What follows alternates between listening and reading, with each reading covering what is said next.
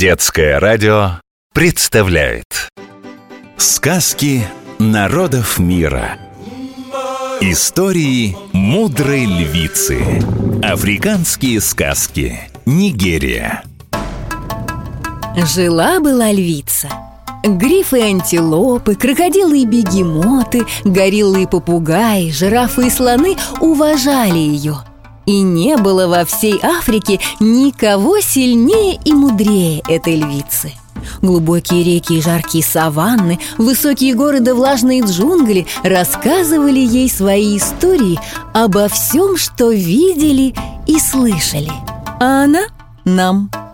Вот одна из этих историй о ястребе, который не умел охотиться.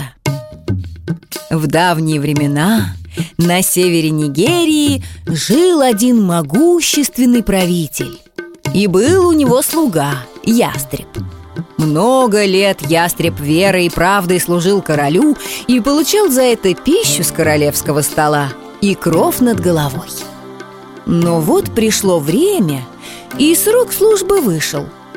Позвал король к себе ястреба, крепко обнял его и говорит «Мой верный слуга, ты славно потрудился.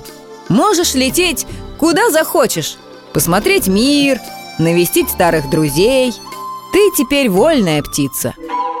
В Нигерии очень много языков. Один из них – язык уробо. Птица на языке уробо – овла. В Нигерии обитают не только ястребы, но и коршуны, и страусы, и дрофы, и, конечно, яркие попугаи. Птица Овла. Ястреб словам короля очень обрадовался. Хотелось ему полететь на юг, туда, где много лет назад он оставил своих братьев и сестер. Лететь целый день, а потом всю ночь, а потом еще один длинный день. «Э-э», — призадумался ястреб, «а что ж я тогда буду есть?» Да-да, ястреб жил под опекой короля и разучился добывать себе еду, как любая другая хищная птица. «Ну, ты ведь ястреб?» – пожал плечами король. «И сможешь поймать маленькую птицу или мышь?» «Поймать-то я, пожалуй, смогу», – согласился ястреб. «Но только кого?» «Как определить, что тот, на кого я буду охотиться, не окажется сильнее, а его семья не придет потом мне мстить. «Есть один способ», — сказал король. «Выполни сегодня еще один мой приказ, и я всему тебя научу». Король приказал ястребу отправиться на охоту и принести двух птенцов – совенка и цыпленка. Только не есть их ни в коем случае – как только верхушки деревьев тронули первые закатные лучи, ястреб полетел в лес. На языке уробо лес – это эруа. Раньше в Нигерии было много влажных тропических лесов, но сегодня многие, к сожалению, вырублены. Лес – эруа. Почти сразу увидел он едва оперившегося совенка, выпавшего из гнезда – Ястреб поднял его и принес во дворец. Затем ястреб отправился в деревню, где жили люди, и залетел в курятник. Схватив цыпленка, он аккуратно положил его в клюв и вернулся с добычей. Король сразу же спросил, выполнил ли ястреб его приказ.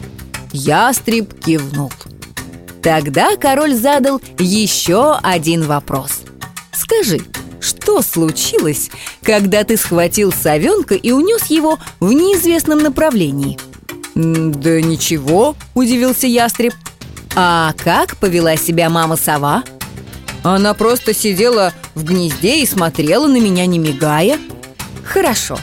А что тогда случилось в курятнике? «Ой, такое началось!» – стал рассказывать ястреб. «Мама курица неслась за мной и кричала, и ругала меня бранными словами, и трясла крыльями, пытаясь взлететь». На языке уробо «мама» – это «они». А если ты хочешь сказать «моя мама», ты говоришь «ониме». На языке уробо есть такая пословица «они мамуни», что означает «моя мама очень хорошая мать Тогда слушай мою мудрость, сказал король Ты не видел этого? Но как только ты принес совенка во дворец, на нас налетела целая сотня сов. Они разбили окна и унесли своего птенца обратно.